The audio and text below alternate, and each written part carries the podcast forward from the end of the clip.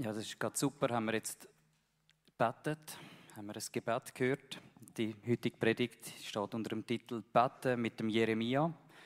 Dass wir uns einfach mal den Jeremia anschauen. Wer ist er eigentlich gewesen? Wie hat er gebetet? Und was können wir für unser Gebet vom Jeremia lernen? Ich gehe jetzt einfach mal davon aus, dass wahrscheinlich jeder in diesem Raum da rein schon mal gebetet hat. Weil, wenn man ähm, die Statistik anschaut, es gibt ja da so Umfragen, die gemacht werden, dann merkt man, dass die Leute, die Menschen in der Schweiz, obwohl vielleicht der Glaube abnimmt, gleich noch beten. Manchmal nicht so genau wissen, zu wem, aber sie beten. Und darum gehe ich jetzt einfach davon aus, dass da Ihnen jeder schon mal gebetet hat.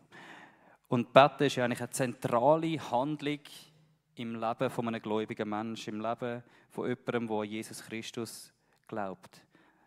Beten, das tönt immer manchmal so, also es tönt so hoch, aber das ist doch eigentlich nur sage mal nur oder einfach, das sind ja so Floskeln, reden mit Gott. Wenn man mit Gott redet, dann redet man davor, dass man betet. Wenn man einem Höheren etwas anvertraut, dann beten wir. Und wir glauben und das, daran, dass unser Gebet auch etwas bewegt. Darum beten wir, also darum auch gerade das Gebet fürs Politfest, weil Gott unser Gebet hört und er hört und sich erweichen lässt und darum eingreift. Und vielleicht ist es dir auch schon mal so gegangen wie mir. Ich höre mir manchmal selber zu beim Betten, das wird auch ein Punkt sein heute Morgen. Und manchmal höre ich mir auch nicht so genau zu beim Betten. Aber ich merke irgendwann, ah, ich bin eigentlich am Betten. Und es läuft so, ich bin so am Reden und am Betten. Und irgendwann merke ich, ah, ja, stimmt, ich bin ja da immer noch am Betten und am Reden. Und was habe ich jetzt eigentlich gesagt? Und habe so gemerkt, ich bin irgendwie so am Sachen sagen, die ich eigentlich immer sage im Gebet, aber ich bin mir gar nicht bewusst gewesen, dass ich das jetzt wirklich mache und also ich habe mich wie so gedanklich entfernt von dem, was ich eigentlich tue. Und würde sagen, ich habe mich gedanklich auch ein bisschen von Gott entfernt, während ich mit ihm geredet habe.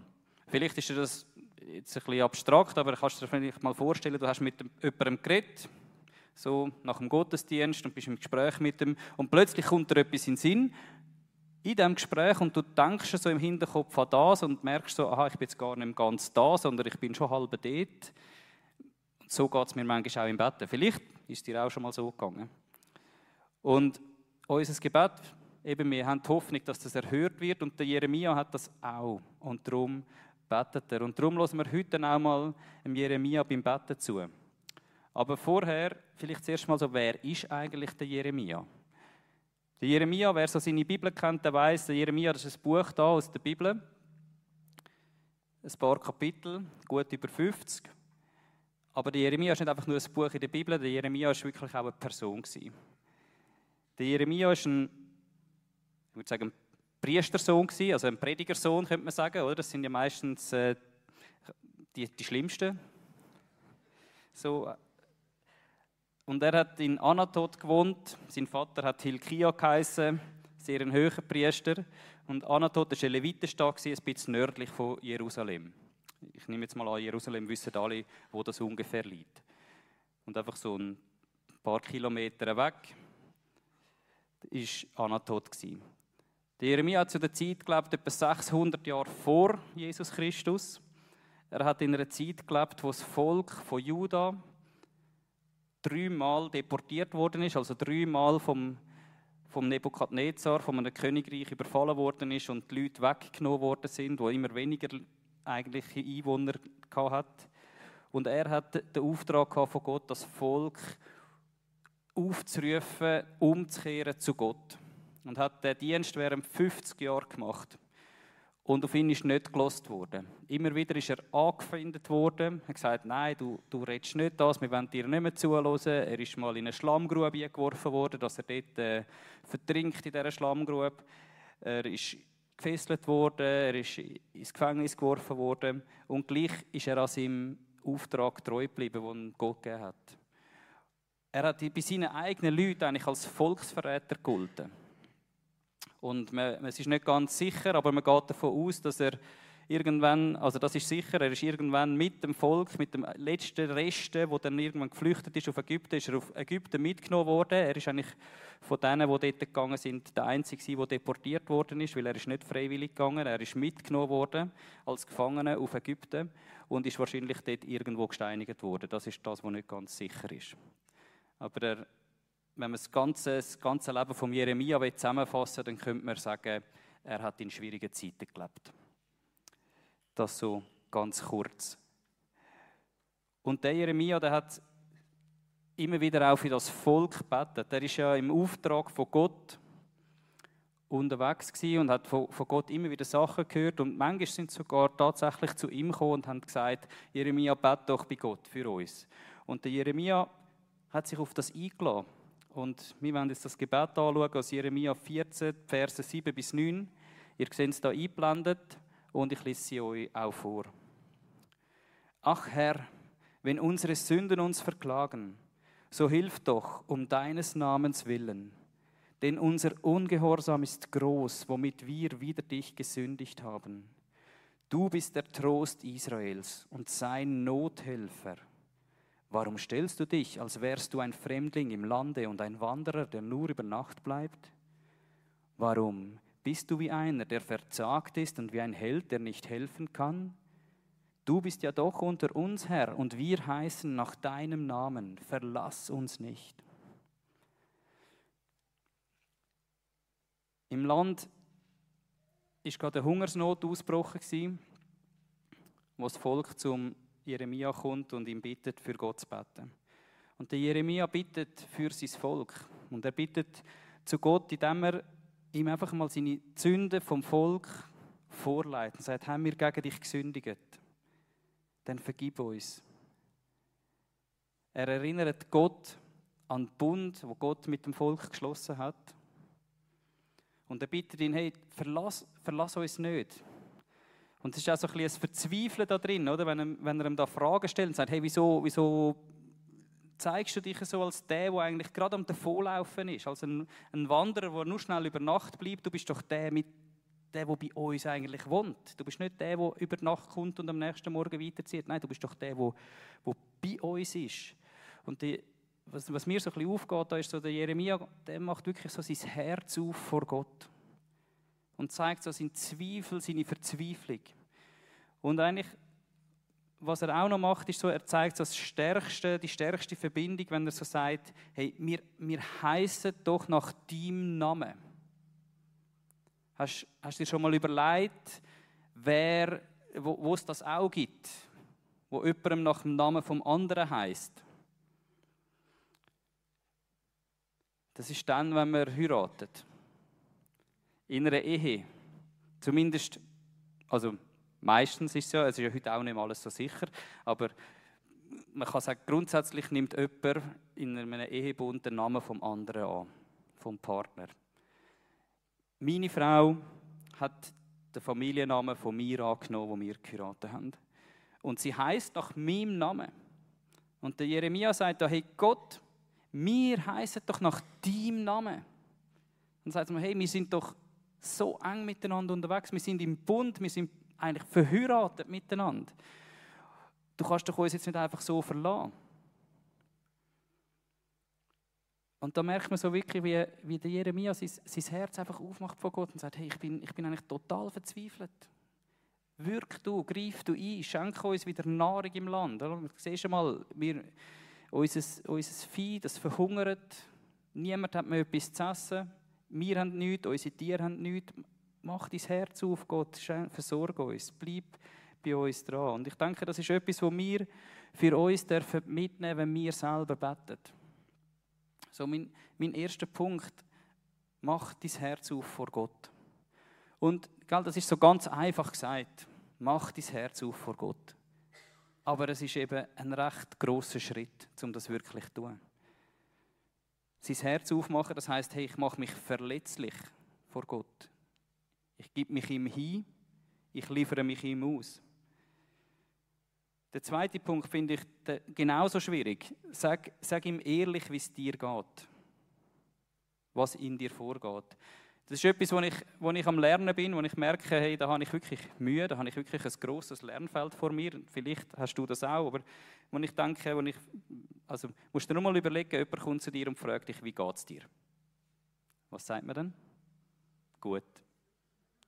Oder meine Frau kommt zu mir und sagt, Beat, wie geht es dir? Gut. Okay, danke. Aber wie geht es dir? Oder dann fängt es an zu denken und man sagt, bisschen mehr auspacken. Und ich glaube, das ist auch das, was wir vor Gott tun sollen. Wirklich uns überlegen, hey, wie geht es mir eigentlich? Und das Gott herzulegen und sagen, hey Gott, ich bin im Fall verzweifelt ab dieser oder dieser Situation.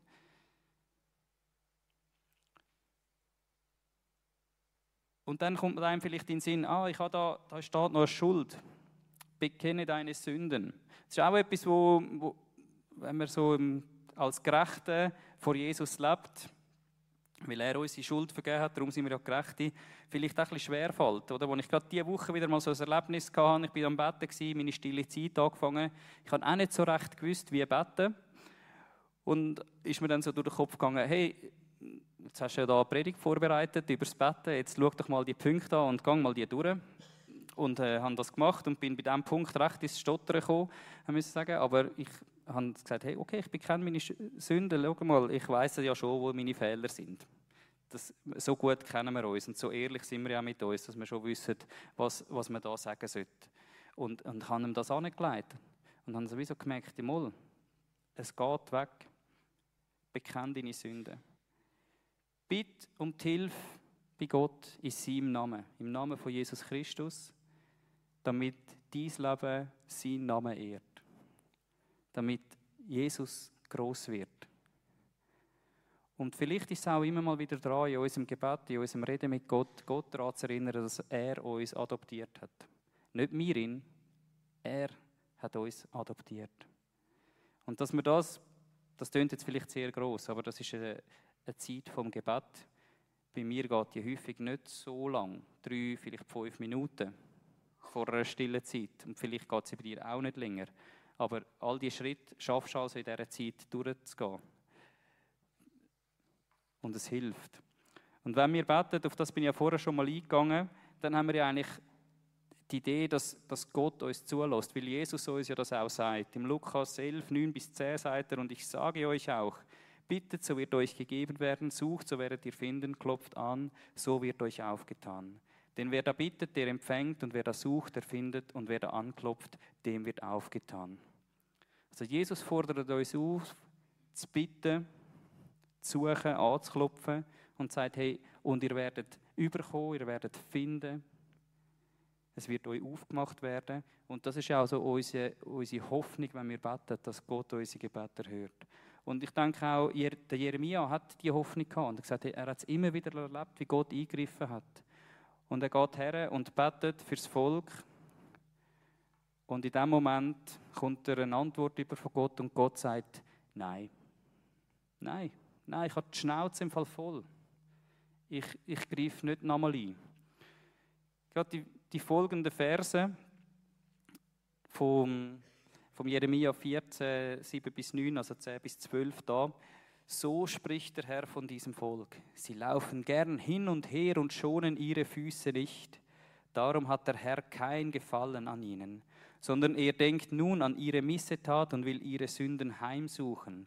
Und der Herr sprach zu mir, du sollst nicht für das Wohl dieses Volkes bitten, denn wenn sie auch fasten, so will ich doch ihr Flehen nicht erhören, und wenn sie auch Brandopfer und Speisopfer bringen, so gefallen sie mir doch nicht, sondern ich will sie durch Schwert, Hunger und Pest aufreiben. Wow, das ist nicht gerade die Antwort, die Jeremia sich erhofft hat. Und Gott sagt ihm, hey, ich weiß im Fall, dass das Volk, das zu dir gekommen ist, dass du für, mich, für sie bittest bei mir, nicht mit ihrem Herz bei der Sache ist. Sie reden zwar von mir, sie sagen oder behaupten zwar, dass sie nach meinem Namen genannt sind, aber ihr Herz ist weit weg von mir. Und, und ich, ich will jetzt nicht mehr. Gott verbietet sogar Jeremia, dass er weiterhin soll bitten soll. Und im Kapitel 15 sagt er noch, hey, sogar wenn jetzt der Mose würde an deiner Stelle stehen und für das Volk bitten, oder wenn der Samuel würde an deiner Stelle stehen und für, die, für das Volk bitten, ich würde sie nicht erhören. Er sagt, hey nein, jetzt ist das Fass ist voll, es ist am Überlaufen und ich will jetzt nicht mehr. Sondern ich werde jetzt nach ihnen so handeln, wie sie es verdient haben. Ich werde sie auslöschen, ausrotten.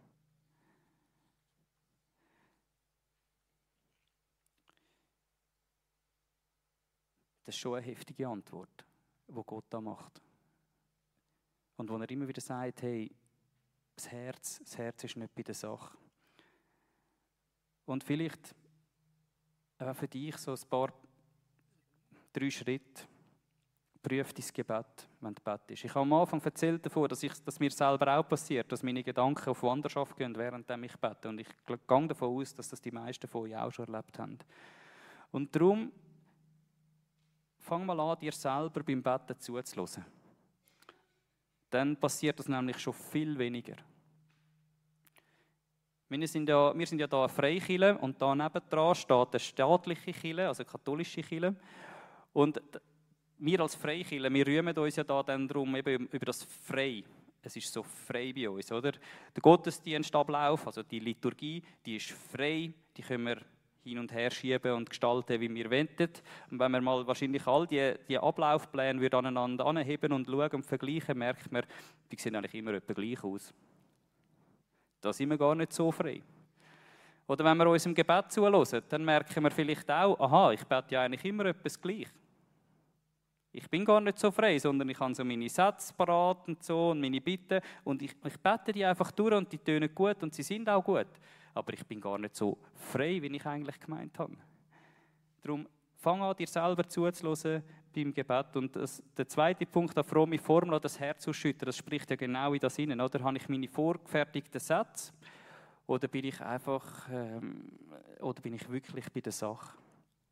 Mache ich wirklich mein Herz auf?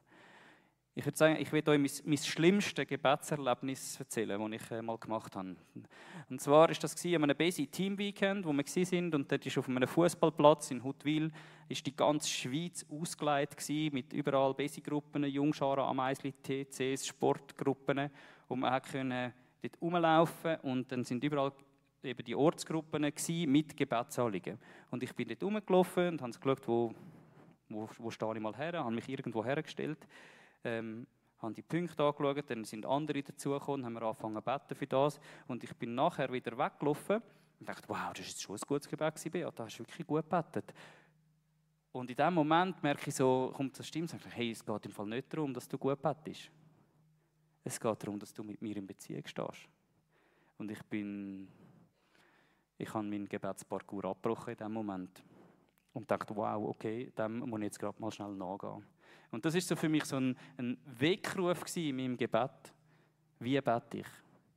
Bin ich einfach so schön am die frommen Sätze am formulieren oder mache ich wirklich mein Herz auf vor Gott und, und gehe in Beziehung mit ihm? Oder ich habe in letzter Zeit angefangen, meine Gebete aufzuschreiben. Ich weiß nicht, ob du das schon mal gemacht hast. Ich mache das noch nicht lang, wirklich noch nicht lang. Ich habe, auch ich habe so ein Büchlein und ich habe auch noch nicht so wahnsinnig viele Gebete drin, die ich aufgeschrieben habe. Aber ich merke, wenn ich das tue, dann hilft es mir enorm zum Dranbleiben. Zum erstens mich fokussieren auf mich, mein Betten und zweitens, dass ich Sachen bete, wo, ich, wo mir vielleicht nicht einfach so beim freien Reden durch den Kopf führen kann, sondern dass ich wie so viel tiefer in etwas hineinkomme und es hilft mir, mich zu fokussieren.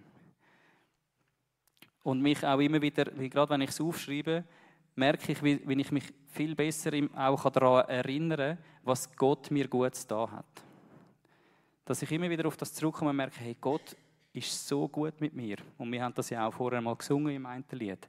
Dass, dass man merkt, hey, Gott meint es so gut mit mir und das Aufschreiben hilft mir einfach auch, zum, zum den Blick auf das zu behalten, wie gut Gott mit mir meint.